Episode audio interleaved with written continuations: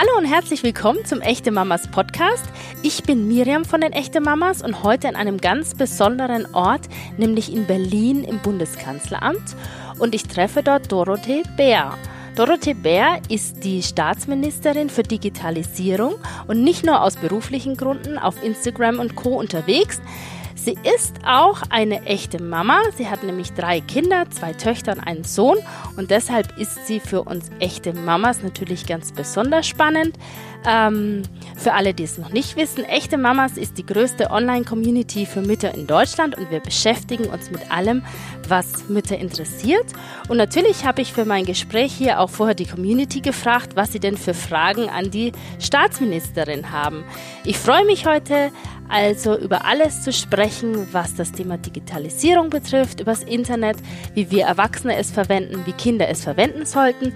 Und natürlich habe ich auch Fragen an die Staatsministerin Dorothee Beer zum Thema Job und Familie, die Vereinbarkeit, ähm, wie sie ihre Kinder erzieht, was ihr wichtig ist in der Kindererziehung und welche Tipps sie hat für uns Mamas.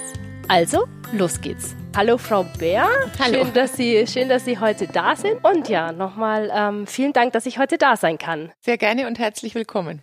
Ich habe so ein bisschen auf dem äh, Weg hierher im Zug äh, nochmal Ihren Instagram-Account gecheckt. Sie sind ja wirklich wahnsinnig aktiv. Sie haben 28.500 Follower. Sie posten fast jeden Tag oder machen Insta-Stories. Sie nennt sich ja selbst auch Insta-Lover.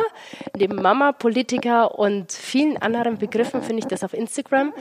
Ähm, ja, wie viel Spaß ist dabei und wie viel Arbeit ist dabei, wenn Sie mit sozialen Medien unterwegs sind? Also zunächst mal, glaube ich, könnte man es nicht machen, wenn es einem nicht auch ein bisschen Spaß wenigstens machen würde.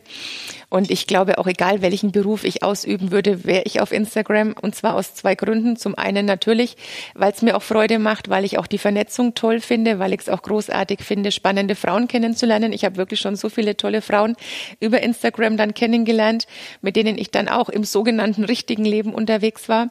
Aber ich finde es eben auch, das sind wir jetzt schon beim Thema als Mutter wichtig, zu sehen, wo bewegen sich Kinder, ähm, wo bewegen sie sich dann als Jugendliche, kann man da mitreden und ich finde, mindestens ein Elternteil sollte sich da schon auch auskennen, weil so ganz easy und ganz gefahrlos ist das auch alles nicht. Ihre Tochter ist jetzt bald im Teenageralter, sie wird jetzt 13. Ist die schon auf Instagram? Darf die da schon sein? Also theoretisch darf sie da natürlich nicht sein, praktisch ja. okay. Aber mit ganz, ganz strengen Regelungen. Also das war meine Bedingung halt, ein geschlossener Account und ein Account, wo ich jedes Mal sehe, wer anfragt und ich genehmige dann auch, ob sie den oder die annehmen darf oder nicht annehmen darf, weil da sind schon manchmal auch ein paar komische Geschichten dabei. Also ich finde es zum Beispiel auch schwierig, wenn dann Journalisten über das Instagram-Konto meiner Tochter Tochter denken, da über mich irgendwas rauskriegen zu können und das darf sie dann natürlich nicht annehmen. Also ich passe da schon sehr gut auf. Also und Sie meinen, Sie macht das auch, dass Sie jede einzelne Person, die sie da bekommt, dann quasi bei Ihnen nochmal nachfragt, ob das ich geht. Ich check alles und das ist auch meine Bedingung und ansonsten die Alternative ist, sie müsste das Konto löschen und das will sie natürlich auch nicht. Ja, Ihre Freundinnen sind wahrscheinlich auch alle auf Instagram, oder? In den sozialen Netzwerken? Alle, in der Klasse alle, also auch die Jungs und äh, wobei sie auch Snapchat extrem gut findet, aber das ist jetzt ehrlicherweise nicht so meins. Mhm. Ja, es ist ja meistens so ein bisschen noch für die jüngere Zielgruppe. Sie haben ja auch zwei in einem Alter, die jetzt gerade so in der Grundschule sind. Ähm, was sagen die denn dazu, dass die Schwester schon Handy haben darf und sie wahrscheinlich noch nicht? Ja, das ist halt wie bei allen Geschwisterkindern, dass es die Geschwister nicht gut finden, wenn die Ältere irgendwas darf, was die Jüngeren nicht dürfen. Mhm. Ähm, ich glaube, manchmal hilft es ein bisschen, dass äh, die beiden Kleinen es nicht dürfen. Also insofern haben sie dann einen Leidensgenossen, der es auch nicht darf. Ja. Aber schön ist es nicht. Und gestern gab es erst wieder Feilschen, ob man dann nicht doch früher und etwas eher. Und klar bekommen sie es von der Schwester mit, aber die Schwester ist, was die Nutzung ihrer Geräte betrifft, noch wesentlich strenger, als ich das zum Beispiel bin. Also ans Handy von der Schwester dürfen sie gar nicht. Sie haben ja mal gesagt, Sie möchten eigentlich nicht, dass Ihre Kinder in der Grundschule schon ein Handy haben, ja. richtig? Also erst auf der weiterführenden ja. Schule und ich will das auch durchziehen. Also ich bin noch fest entschlossen, das durchzuziehen. Mhm. Okay, und wie schwer ist es denn, Regeln einzuführen, was so Fernsehen und Internetnutzung und so weiter angeht? Das ist ja auch so ein Kampf, glaube ich, in jeder Familie. Auch bei mir zu Hause wird das abends besprochen. Wie viel iPad darf man machen? Wie viel Videos darf man gucken? Wie haben Sie das geregelt? Ja, also es ist schon ein Kampf, ja, aber ich habe zum Beispiel auch einen Kampf mit meiner Ältesten damals ausgefochten, als die in der Grundschule war. Die wollte auch in der Grundschule ein Handy und es war deswegen ganz schwer, weil ähm, ihre beste Freundin hat in der ersten Klasse eins bekommen und ich habe gesagt, erst ab der fünften. Und vier Jahre lang das durchzuziehen, war eine Anstrengung, aber ich habe es geschafft, auch wenn jetzt immer viele sagen, na, bei den zwei Kleinen wirst du es nicht durchhalten. Also ich glaube schon, dass man das durchhalten kann. Was die Nutzung betrifft, gibt es halt bestimmte Zeiten, wo es mal in Ordnung ist. Also ich sage mal, wenn wir im Zug unterwegs sind oder eine lange Autofahrt haben oder auch mal im Flieger sitzen, dann bin ich natürlich großzügiger als jetzt unterm Jahr während der Schulzeit. Aber da Gott sei Dank, muss ich sagen, ehrlicherweise habe ich da gar keine großen Probleme, weil nach der Schule haben die auch so viele Nachmittagsaktivitäten, Sport und Musik, fast jeden Tag irgendwas, dass dann gar nicht so viel Zeit bleibt. Und im Sommer sowieso nicht. Wir wohnen ja in Bayern auf dem Land und bei uns ist es Gott sei Dank noch üblich, dass die Kinder nachmittags alle auf die Straße gehen und Inline-Skates fahren, Roller fahren, Fahrrad fahren und sich auch treffen. Wir haben eine sehr, sehr intakte Dorfgemeinschaft auch und vor allem sehr viele Kinder. Und deswegen ist es im Sommer sowieso noch mal leichter. Im Winter ist es, gibt es jetzt nicht so, dass man sagt, jeden Tag eine halbe Stunde, sondern äh, mir geht's auch mehr um die Inhalte. Ja. Also natürlich kommt es auch darauf an, was sie schauen. Und da ist mir jetzt Kika lieber als Disney Channel, aber auch da kommt es immer genau drauf an, was es ist. Und ich würde mal behaupten, ich bin da schon am strengsten. Ähm, die Omas sind da leider nicht ganz so streng. Das ist eher die größere Herausforderung, dass man dann die Regeln selber zwar einhalten kann, aber dass dann Omas und Tanten dann doch äh, reingrätschen, würde ich mal sagen. Aber Sie nutzen die Kommunikationsmittel wahrscheinlich auch, um mit Ihren Kindern in Kontakt zu bleiben. Sie pendeln ja viel, logischerweise zwischen Berlin und dem Frankenland. Und da werden Sie wahrscheinlich WhatsApp und SMS auch benutzen benutze ich auch. Oder heute Morgen bin ich schon so früh aus dem Haus, da haben alle noch geschlafen. Und dann hat mein, wir haben jetzt Ferien gerade und dann hat meine Mittlere auch angerufen und hat gesagt, Mama, ich mache jetzt FaceTime, ich mache jetzt FaceTime. Und da ist es auch immer wichtig, ähm, dass man da an einem Ort ist, wo nicht zum Beispiel der ganze Zug mitbekommt, wie man ja, da gerade okay. mit zu Hause telefoniert. In dem Fall bin ich gerade im Büro angekommen, dann hat's gepasst. Also ja, mache ich, aber das hat sie halt in dem Fall dann nicht vom eigenen Gerät aus, sondern hat sich das Handy ihres Vaters mit Erlaubnis geschnappt. Wie ist es denn so jetzt mit Internet und Lernen? Sie bekommen das jetzt mit in der Schule. Ist das da schon irgendwie ein Thema, die Digitalisierung jetzt in Bayern in der Grundschule? Sowohl als auch. Also es gibt hervorragende Grundschulen, die fangen mit Robotik an, die fangen mit Programmieren an. Ähm, und dann gibt's halt diejenigen, die noch komplett analog sind. Und das gilt aber nicht nur für Bayern, das gilt für die gesamte Bundesrepublik, dass wir da leider einen sehr, sehr großen Flickenteppich haben und es im Moment sehr stark von der Leidenschaft, vom Engagement einzelner Rektorinnen oder einzelner Lehrer abhängt, aber eben noch nicht so ist, dass man sagen kann, von Flensburg bis Oberammergau haben wir die gleichen Lehrpläne, die gleiche Ausstattung und vor allem das gleiche Ziel, weil ich schon feststelle, dass wir uns noch nicht mal im Ziel einig sind. Wir diskutieren immer noch über das Ob, brauchen wir das an den Schulen, ja oder nein, anstatt mal zu sagen, ja, wir brauchen das und jetzt reden wir mal drüber, wie kann das Ganze gelingen. Aber würden Sie sich wünschen, dass Ihre Kinder schon ab der ersten Klasse mit dem Computer ja. in der Schule zu tun haben? Definitiv. Ja. Also, dass sie darauf lernen und ja. Lehrmaterial bekommen? Ja, aber halt nicht äh, als, als Mittel, als, als Selbstzweck, sondern schon tatsächlich, wo es Sinn macht. Und wenn man mal sieht, wie auch in Grundschulen Programmieren beigebracht wird, wie man, wenn man zum Beispiel mal Scratch hernimmt, und dann ist es so, dass die Kinder am Anfang ja gar kein Gerät zur Verfügung haben, sondern dann werden Plättchen auf den Boden gelegt dann programmieren sich die Kinder quasi gegenseitig. Das eine Kind sagt so zum anderen Kind, der ist dann quasi der Roboter, den er programmiert, zwei Schritte nach vorn, einen Schritt nach links, um die Orte zu erreichen. Und das wird dann später erst auf den Computer übertragen. Oder wenn man sich den Calliope anschaut, ein kleiner programmierbarer Computer, wo die Kinder dann auch merken, wenn sie eine Kette bilden, ähm, dass sie zum Beispiel einen Stromkreislauf aktivieren können. Also ist es extrem spielerisch, sehr, sehr altersgerecht. Wir haben nur immer irgendwie so im Kopf, oh Gott, die hängen den ganzen Tag nur noch an irgendeinem Schirm. So läuft's natürlich nicht, sondern es wird sehr, sehr altersgerecht angeboten und deswegen ja, definitiv ab der ersten Klasse, weil da erreiche ich nämlich auch die Mädchen und die Buben gleichermaßen. Da finden es alle spannend. Mhm. Und wenn wir immer drüber sprechen, zu wenig Frauen in digitalen Berufen, zu wenig Frauen als Gründerinnen, äh, zu wenig Frauen als Programmiererinnen, dann muss ich die eben mit sechs Jahren abholen. Mit 16 ist es zu spät. Da ist irgendwie Digitalisierung dann vielleicht, bin jetzt gemein, aber eher so ein neuer Insta-Filter, aber ja. nicht das, wo wir sie eigentlich erwischen wollen. Sie nennen sich ja auch selbst Gamerin und spielen ja auch selbst gerne Computerspiele. Unsere Community wollte natürlich wissen, was Sie da so gerne spielen. Können Sie mal so ein, zwei Namen vielleicht nennen? Ja, also ich habe das eigentlich mal aufgehört, das laut zu sagen, weil man kriegt immer Ärger mit Publishern und mit, mit den unterschiedlichen ja. Studios, vor allem wenn es dann keine Deutschen mal ausnahmsweise sind oder so. Also ich sag mal so, ich habe früher mehr gespielt, auch lange Spiele, weil ich da durch meinen Bruder auch infiziert wurde, mhm. der das auch sehr früh gemacht hat, auch zu Hause LAN-Partys veranstaltet hat. Jetzt ähm, hauptsächlich Mobile Games, die man halt auf dem Tablet hat oder auf dem Handy hat. Und dann versuche ich tatsächlich alle Spiele zu spielen, die meine Kinder auch spielen, damit ich da mitreden kann, dass sie schauen, was sie machen. Ich habe allerdings mal vor ein paar Jahren, da war so ein Spiel ganz hoch im Kurs bei meiner ältesten Pflanzen gegen Zombies und dann bin ich irgendwann ausgestiegen.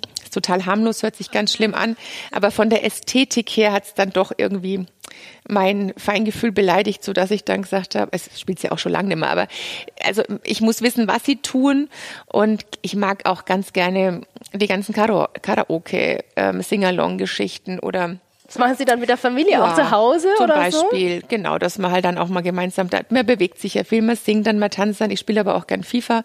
Und natürlich gewinnt immer der FC Bayern. Sie sind ja eine Working Mom mit allem, was dazugehört. Sie haben einen anspruchsvollen Job, Sie haben eine tolle Karriere, Sie haben tolle Kinder, Sie pendeln auch Sie noch kennen zwischen meine Kinder Orten. ja gar nicht. Nein, aber ich nehme an, dass ich Sie, toll, sie toll. Ja, ich klar. nehme an, dass Sie tolle Kinder haben und ähm, sind ja sehr aufgeklärte Kinder, auf dem Internet offensichtlich zugänglich. Ähm, aber nicht so, wie Sie es gerne hätten. Also das ist immer ja. so tatsächlich so dieser größte Diskussionspunkt, wenn Sie immer sagen, du magst aber so viel an deinem Handy und du bist da so viel unterwegs und wir dürfen nicht, sage ich genau, weil ich da so viel unterwegs bin, weiß ich, warum ihr das nicht dürft. Das erlebe ich bei ganz vielen, auch hier in Berlin, die Programmierer sind oder ähm, die in der Digitalisierung beruflich zu Hause sind. Das ist lustig, dass wirklich genau die Eltern, die sich da sehr, sehr viel mit beschäftigen, auch beruflich mit beschäftigen, habe ich jetzt schon oft gemerkt, am strengsten auch zu Hause Ja, man sind. sagt ja auch, dass die Gründer im Silicon Valley teilweise für ihren Produkten waren, wenn jetzt Facebook und äh, was so Facebook und Ja. Co. angeht. Ne? Also zumindest Ja. die, die Screenzeit einfach begrenzen. Ich glaube da auch nicht alles, aber tatsächlich ist es so, äh, dass es da tatsächlich so einen eine aufgeklärte Herangehensweise braucht und gerade Kindern gegenüber. Ich mache auch in meiner Politik einen ganz, ganz großen Unterschied zwischen unter 18-Jährigen und über 18-Jährigen. Da muss man einfach vorsichtiger sein und ich bin zum Beispiel dankbar, dass ich in einer Zeit an der Schule war, wo von unseren Fahrten keine Fotos ins Netz hochgeladen wurden. Ich finde es für die jetzige Generation auch nicht schwierig, weil die sehr aufgeklärt sind. Aber es gab dazwischen mal so eine Lost Generation, die da auch reingedappt ist, die dann plötzlich bei Vorstellungsgesprächen mit Bildern konfrontiert wurden, wo sie gar keine Ahnung hatten, dass sich sowas dann auch verteilen lässt. Ich glaube, dass die jetzigen Kinder das gut im Griff haben, aber dazwischen gab es mal eine Zeit, ähm, wo sehr viel Learnings auch noch dabei waren. Mhm. Sie haben ja auch gesagt, Sie posten keine Bilder von Ihren Kindern, da bleiben Sie auch dabei. Und ab wann dürfen die selbst posten von sich? Die also dürfen jetzt, posten, aber nicht, wo sie drauf, also die große darf, aber sie darf nicht drauf sein. Sie darf nicht mit Gesicht drauf sein. okay, also selbst in Ihrem geschlossenen Instagram-Account geschlossenen darf darf sie Landschaften und so weiter zeigen, aber nicht Sie sich darf selbst. auch mal von hinten drauf Ja. sein, so, aber auch nur, wenn ich es vorher gesehen habe. Also ich Ja, okay. jedes Bild, wo sie auch nur im entferntesten mit der Schuhspitze drauf ist, muss ich vorher freigeben. Das ist meine, mein Deal mit ihr, sonst hätte sie gar keinen Account anlegen dürfen. Okay, also Sie, ich würde sagen, Sie jetzt ziehen relativ klar, also mit relativ klaren Regeln, oder? Ganz klare Regeln, anders geht's auch nicht. Ich habe aber jetzt auch Glück, dass die Große wirklich da auch sehr vernünftig ist. Klar, meckert's ja auch mal. Und ähm, ich krieg dann auch mal zu hören, die so und so, Namen kenne ich alle überhaupt nicht, die so und so, sechs Jahre alt aus USA, hat fünf Millionen Follower und ich habe nur 40. Und dann sage ich, ja, das, wie ihre Eltern das machen, ist ihre Sache, aber ich erlaube es halt nicht. Das heißt, die Influencer-Karriere habe ich jetzt schon zerstört, bevor sie eigentlich angefangen hat. Ich wollte nochmal auf dieses Thema zurückkommen, Working Mom. Es ist ja immer noch so, dass ähm, wir in Deutschland das Problem haben, eine Karriere und äh, Kinder zu vereinbaren. Es ist auch nicht, noch nicht so gelernt, es gibt noch nicht so viele Vorbilder. Ähm, wie haben Sie das geschafft oder wie schaffen Sie das? Ach, ich weiß auch gar nicht, ob man es geschafft hat, sondern das ist ja so, also ich würde mal behaupten, dass jeder oder jede Frau spätestens, wenn das Kind da ist, aber wahrscheinlich mit dem ähm, Schwangerschaftstest in der Hand, der positiv ausfällt, äh, feststellen muss, dass nichts mehr planbar ist im Leben. Mhm. Und dass man halt dann quasi gar nicht weiß, wie der Tag endet, wenn man ihn früh begonnen hat. Es ist halt immer irgendwas. Also sagt man, irgendwas ist immer und so ist es halt. Und bei drei Kindern ist halt noch mehr immer irgendwas. Und je mehr Kinder man hat, desto ähm, flexibler muss man dann auch sein. Deswegen würde ich jetzt gar nicht sagen, man hat es geschafft. Ich würde jetzt, ohne es zu wissen, weil ich jetzt gerade Ihnen gegenüber sitze, sagen, ja. ähm, jetzt um 12.25 Uhr hoffe ich, dass bis heute alles gut gegangen ist. Aber wie sich der Tag weiterentwickelt, kann man immer nur hoffen, dass das alles funktioniert. Deswegen steht es mir auch gar nicht zu, da schlaue Ratschläge zu erteilen außer eben zu sagen, man braucht ein gewisses Maß an Flexibilität, ein gewisses Maß auch an Leidensfähigkeit ähm, und ja, man darf halt nicht so extrem in Listen, in To-Do-Listen verliebt sein oder in strenge Schedules verliebt sein, weil das wird nie funktionieren.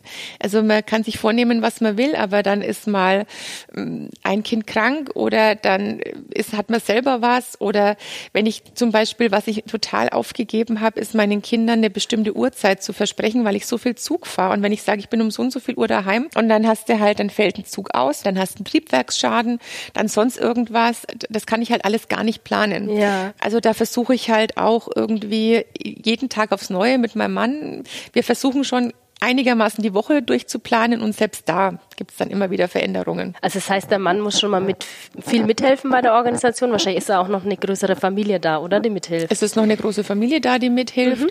Und ich glaube, das Entscheidende ist im Idealfall, dass sich die Eltern einig sind, wie es einigermaßen funktioniert. Ich habe ja vorhin gesagt, dass da die Großeltern und die Tanten und Onkels großzügiger sind, was Fernsehkonsum betrifft. Das mhm. ist auch was, wo man sich als Paar einig sein muss. Wir haben am Anfang beim ersten Kind überlegt, wie stark mischen wir uns dann ein bei den Omas und haben dann gemerkt, wir können uns einmischen, wie wir wollen, das interessiert die gar nicht.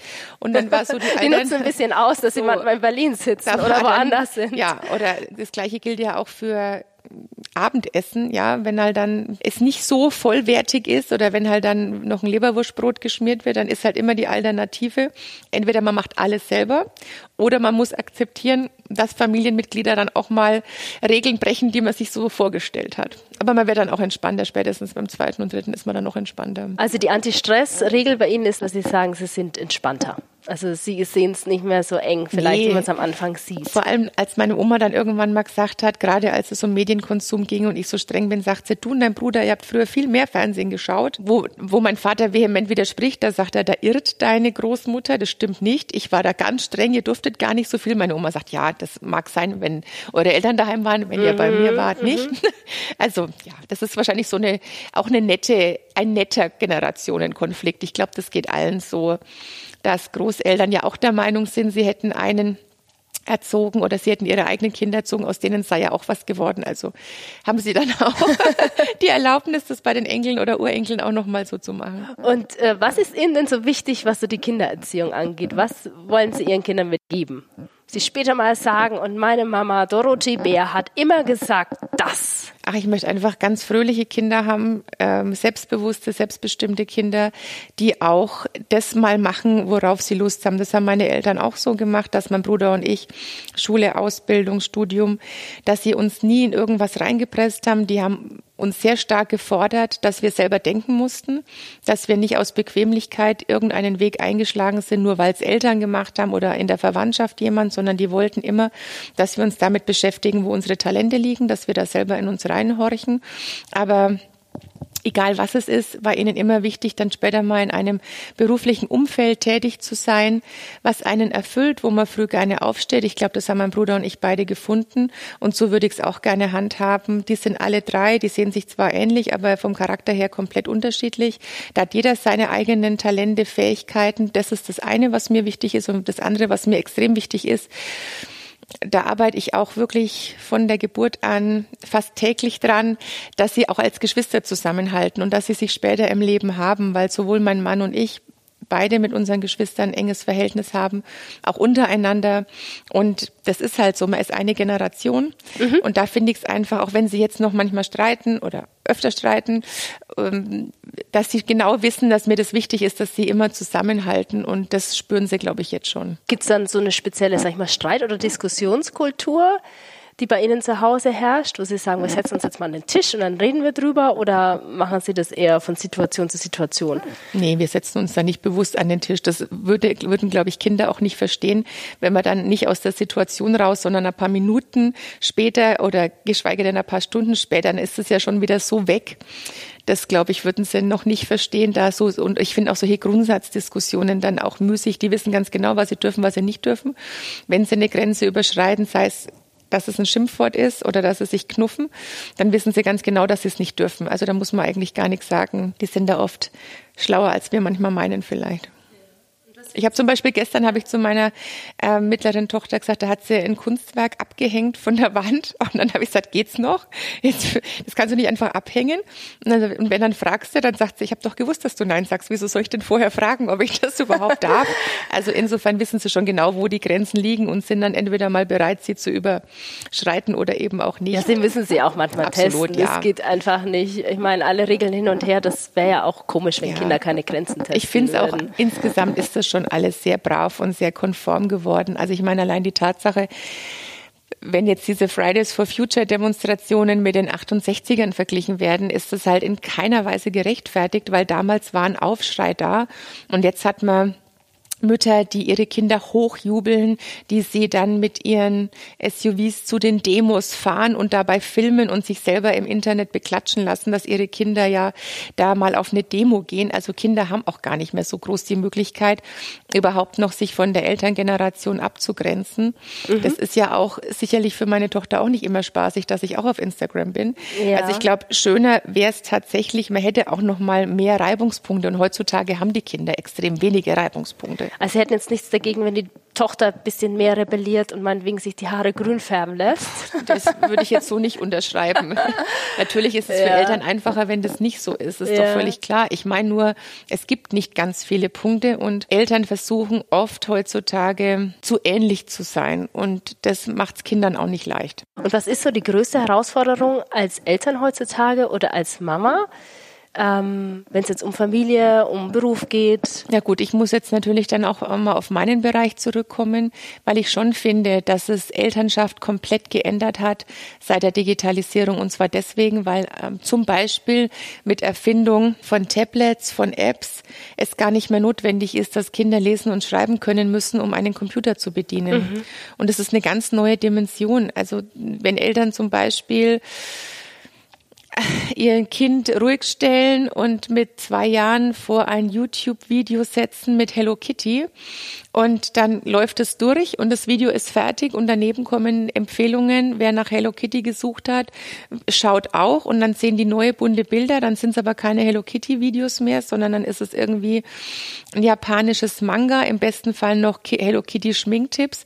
Im schlimmsten Fall aber was anderes, was gezeigt wird. Das sind neue Herausforderungen. Die hatten unsere Eltern nicht. Wenn wir zu Hause waren, im Kinderzimmer waren, Tür war zu, war alles in Ordnung. Man war geschützt vor der Welt.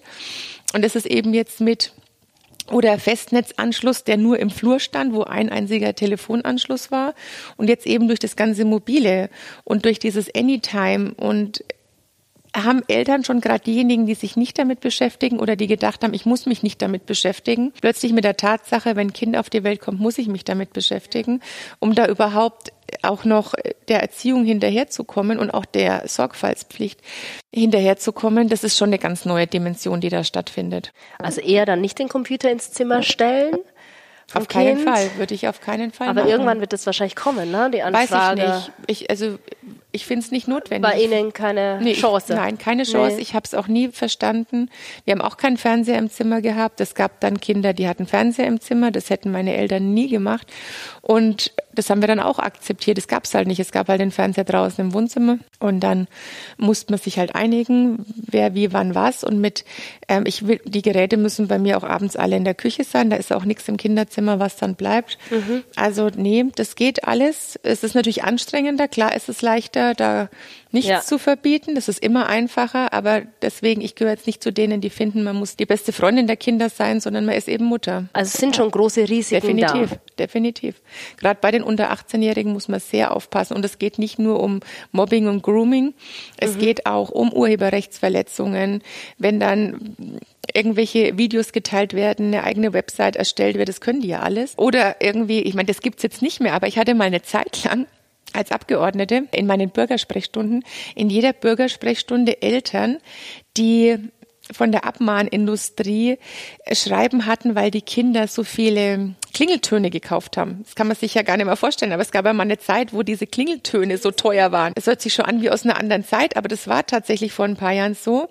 Und die waren dann mit äh, Forderungen von auch ähm, 1000 Euro oder was konfrontiert und haben gesagt, unsere Kinder haben da irgendwelche Verträge abgeschlossen und wir wissen gar nicht, worum es geht. Oder zum Beispiel bei Online-Spielen muss man aufpassen. Ähm, In-App-Käufe gibt's ganz, ganz mhm. oft.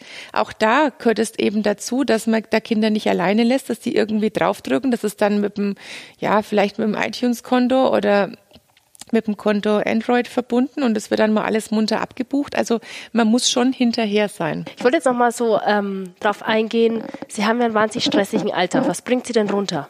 Also ich empfinde meinen Alltag gar nicht stressig, weil ich Stress. Sind nicht so eine Person, die sich stressen lässt? Oder? Also mein Mann, mein Mann sagt immer, Stress macht man sich selber. So, deswegen versuche ich da auch jetzt nicht so das Gefühl zu haben, mich da irgendwo reinstressen zu lassen. Klar, es ist viel, ja, mhm. aber man muss halt eins nach dem anderen abarbeiten, abschichten. Man muss halt sehr schnell lernen, Prioritäten zu setzen. Was bringt mich runter? Aber was ich tatsächlich gerade in Sitzungswochen, wenn ich alleine in Berlin bin, ist für mich das wichtigste Teil in meiner Wohnung. Deswegen wäre es für mich nie ähm, in Frage gekommen, in eine andere Wohnung zu ziehen. Also eine Wohnung ohne Badewanne könnte ich nicht mieten oder okay. nicht einziehen. Für mich war immer Badewanne im Bad das Allerwichtigste. Ich bad viel ähm, und das ist nach einer anstrengenden Tag, bevor ich ins Bett gehe, gehe ich gerne noch mal in die Badewanne tatsächlich. Okay. Habe auch einen wasserfesten E-Reader. okay. Schon schlechte Kann nichts passieren gemacht. Nein, damit. Kann nichts passieren. Okay. Und wenn Sie mit Ihrer Familie abspannen, ist es dann auch mal so, dass Sie sagen, Sie machen das Handy und alles komplett aus und Sie machen einen Ausflug für einen Tag oder auch im Urlaub mal, wo Sie sagen, es ist jetzt wirklich mal zwei, drei Tage komplett digital freie Zone? Eigentlich nie und zwar deswegen nicht, weil ich ja alles mit meinem Handy mache. Mhm. Ich verstehe auch immer diesen Begriff von Digital Detox nicht, weil für mich ist das nicht toxisch. Ich nutze es als Arbeitsgerät. Ich nutze mein Handy ja auch, wenn wir im Urlaub sind, um zu Hause anzurufen, der Oma Bescheid zu sagen, wie es uns es geht, was los ist. Ich benutze mein Handy am aller, allermeisten für Fotos. Mhm. Ich bin eine totale Fotografiererin. Ich fotografiere Meistens die Kinder wahrscheinlich, Tag. oder? Natürlich die ja, Kinder. Wie alle Den Mamas. ganzen Tag die Kinder und mache Videos und Deswegen ginge es ohne Handy einfach nicht. Dann nutze ich natürlich mein Handy auch, um meine äh, Fitness zu tracken und meine Kinder haben auch einen Schrittzähler und wir vergleichen dann. Natürlich verliere ich jeden Tag, was die Schritte mhm. betrifft. So, also deswegen, nee, das Handy ist dabei, aber dass ich jetzt alle Arbeits-E-Mails lesen würde oder dass ich dann in soziale Netzwerke gehe, da muss man ja nicht draufdrücken. Das hat auch was damit zu tun und meistens hat man dann keine Zeit, aber ich brauche mein Handy tatsächlich zum Fotografieren, deswegen habe ich es immer dabei. Mhm. Also es stresst sie jetzt auch nicht. Es stresst mich nee. nicht, nee. Also ich würde sagen, Sie sehen das als was total Positives für sich. Was so. Normales. Es ist halt ja. einfach normal. Ich habe halt früher dafür meine Spiegelreflexkamera mitgeschleppt. Mhm. Und jetzt ist es leichter. Ja, das stimmt, auf jeden Fall. Zum Thema nochmal Digitalisierung und Frauen.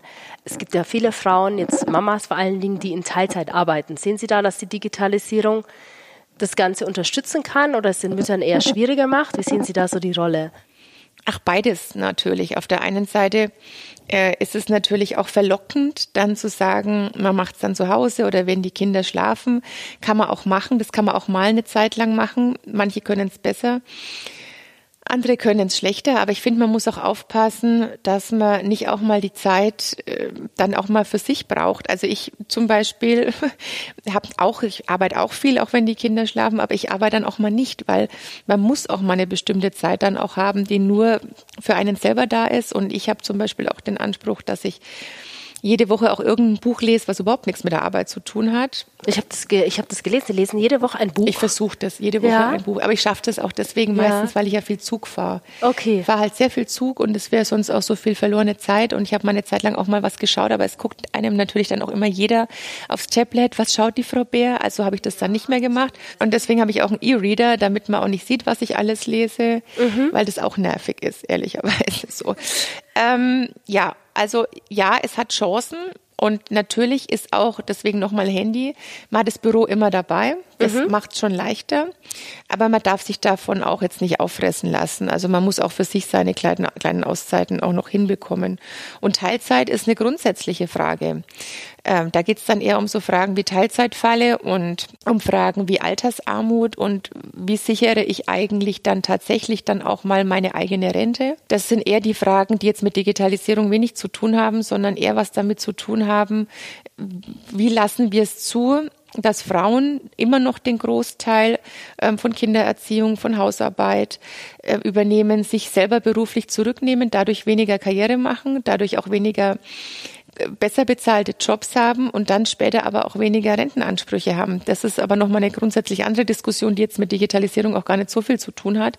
Aber das muss man sich auch immer bewusst machen, inwiefern man sich in den guten Zeiten auch dafür rüstet, dass die nicht immer so sein müssen und um sich auch nie von der Mann finanziell komplett abhängig zu machen, weil wir auch in den letzten Jahren die Gesetzgebung ja dahingehend geändert haben, dass so das, was man früher immer gesagt hat, einmal Chefarztgattin, immer Chefarztgattin, das funktioniert mhm. halt nicht mehr. Und ähm, es gibt viele Alleinerziehende, also auch da hat man gar nicht oft den Luxus, sich aussuchen zu können, möchte ich Teilzeit arbeiten, sondern viele müssen auch voll berufstätig sein, um für sich selber und um für die Kinder überhaupt das notwendige Einkommen mhm. zu haben. Also es sind dann eher für eine 50-50-Lösung, sage ich jetzt mal in der Beziehung oder vielleicht im Job.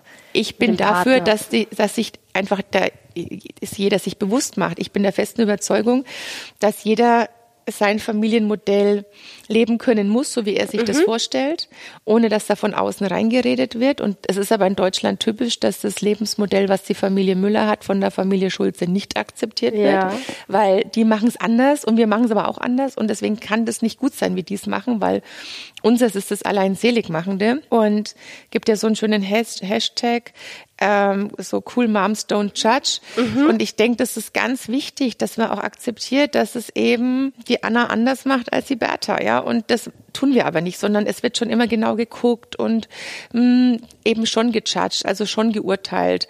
Und das finde ich schade. Und ich versuche immer erstens mal das selber nie zu tun und zweitens mal auch andere zu ermuntern, sich da eher gegenseitig zu unterstützen. Ja, weil es gibt ja sogar diesen Begriff von Mom-Bashing, also dass sich Mütter gegenseitig runtermachen oder auch andere Leute Mütter runtermachen.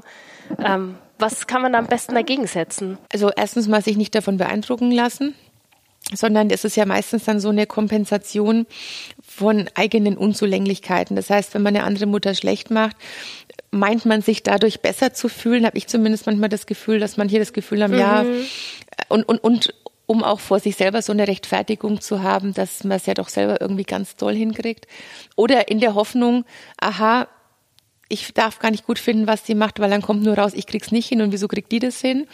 Und jeder hat sein Päckchen zu tragen. Ich glaube, wenn man sich das immer bewusst macht, jede Mutter hat ihr Päckchen zu tragen, immer und jeden Tag. Und das ist mal größer, das ist mal kleiner. Und diejenigen, die zu Hause sind den ganzen Tag, haben auch ihr Päckchen zu tragen. Und diejenigen, die arbeiten, auch. Und da ist es ganz wichtig, auch ein gegenseitiges Verständnis zueinander zu haben, voneinander zu haben und eher lieber mal so Hilfe anzubieten, weil ohne schafft's keiner. Keiner kann alles ganz alleine machen. Und manchmal ist es ein Handgriff, manchmal ist es nur, mir hat neulich mal eine Freundin gesagt, da habe ich gesagt, ich mache das Essen für eine große Feier komplett alleine und dann hat sie gesagt, so, jetzt mache ich dir mal zwei Nachspeisen. Und das hat sie von sich aus angeboten und ich war dann an dem Tag heilfroh, weil das musste ich schon mal nicht machen und das sind dann oft so kleine Gesten, aber da kann man sich gegenseitig echt gut unterstützen. Wenn Sie jetzt speziell von jemandem kritisiert werden oder Kritik ausgesetzt sind, ob das jetzt im Internet ist oder weil es im privaten Freundeskreis sind. Wie reagiert man am besten oder wie reagieren Sie? Auch, auch unterschiedlich. Es kommt immer auf die Situation an. Im Internet nehme ich da nicht so viel ernst, weil mhm. meistens mhm. ist es so mit heißer Nadel gesendet und mit, man sieht ja an der Anzahl der Rechtschreib- und Grammatikfehler, ähm, also je mehr Rechtschreib- und Grammatikfehler, desto weniger muss man es, glaube ich, ernst nehmen. Und im echten Leben, in Anführungszeichen, ja, ich glaube mal so beim ersten Kind ist das auch noch ein bisschen kritischer manchmal, dass man sich da mehr zu Herzen nimmt oder man meint, einen Plan zu haben. Aber der funktioniert halt nicht. Also ich habe mir auch ein paar Sachen während der Schwangerschaft vorgenommen, die halt einfach nicht funktioniert haben.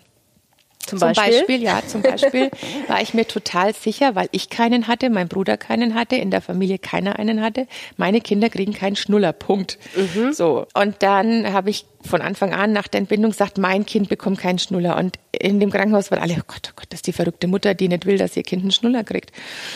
Und dann habe ich das auch ein paar Tage durchgehalten und dann so bei der U2 nach einer Woche hat dann kam dann eine ganz doofe Kinderärztin und die hat dann gesagt, Ihnen ist schon klar, Kinder die keinen Schnuller haben, sterben häufiger den plötzlichen Kindstod. Oh so. Gott. Ja, das war also Coole Ansage, genau Ansage. das, was man braucht. Genau, das, Moment. was man im Wochenbett braucht. Ja. Und dann wutsch hatte, habe ich meinem Kind einen Schnuller reingesteckt und habe dann gedacht, na super, das also so. Deswegen sage ich, das mit dem Pläne machen funktioniert ja. halt einfach nicht so. Okay. Was würden Sie denn den Mamas so am liebsten mit noch auf den Weg geben? Ja, mehr Entspannung, mehr Gelassenheit, mehr auch Vertrauen in die eigenen Fähigkeiten. Das hat der liebe Gott schon so eingerichtet, dass wir es können. Und wir trauen uns da oft viel zu wenig zu und einfach auch diesen Perfektionismus aufzugeben. Also ich habe auch irgendwann beschlossen, ich liefere beim Kindergartenfest keinen Kuchen und keine Muffins mehr zu. Erstens mal machen die anderen das alle viel, viel toller. Die nehmen sich mehr Zeit, die machen da die Mega-Kreationen ähm, sondern ich kaufe den Kaffee und ich beteilige mich nicht an irgendwelchen Backwettbewerben. Mhm. Und das entspannt einen dann auch. Dann können die anderen auch reden und tuschen und sagen, ja, ja Gott, klar, ich meine, die ist voll berufstätig. Ich back schöner, dann sollen sie schöner backen. Oder dieser Hype um das Geposte vom perfekten Abendessen mit ausgestochenen Gurkenscheiben, Käse in Sternform und Gurke in Delfinform. Mhm. Nee, gibt's halt nicht. Da wird halt der Brot geschmiert und meine Abendessen, die ich mache, sind nicht instatauglich.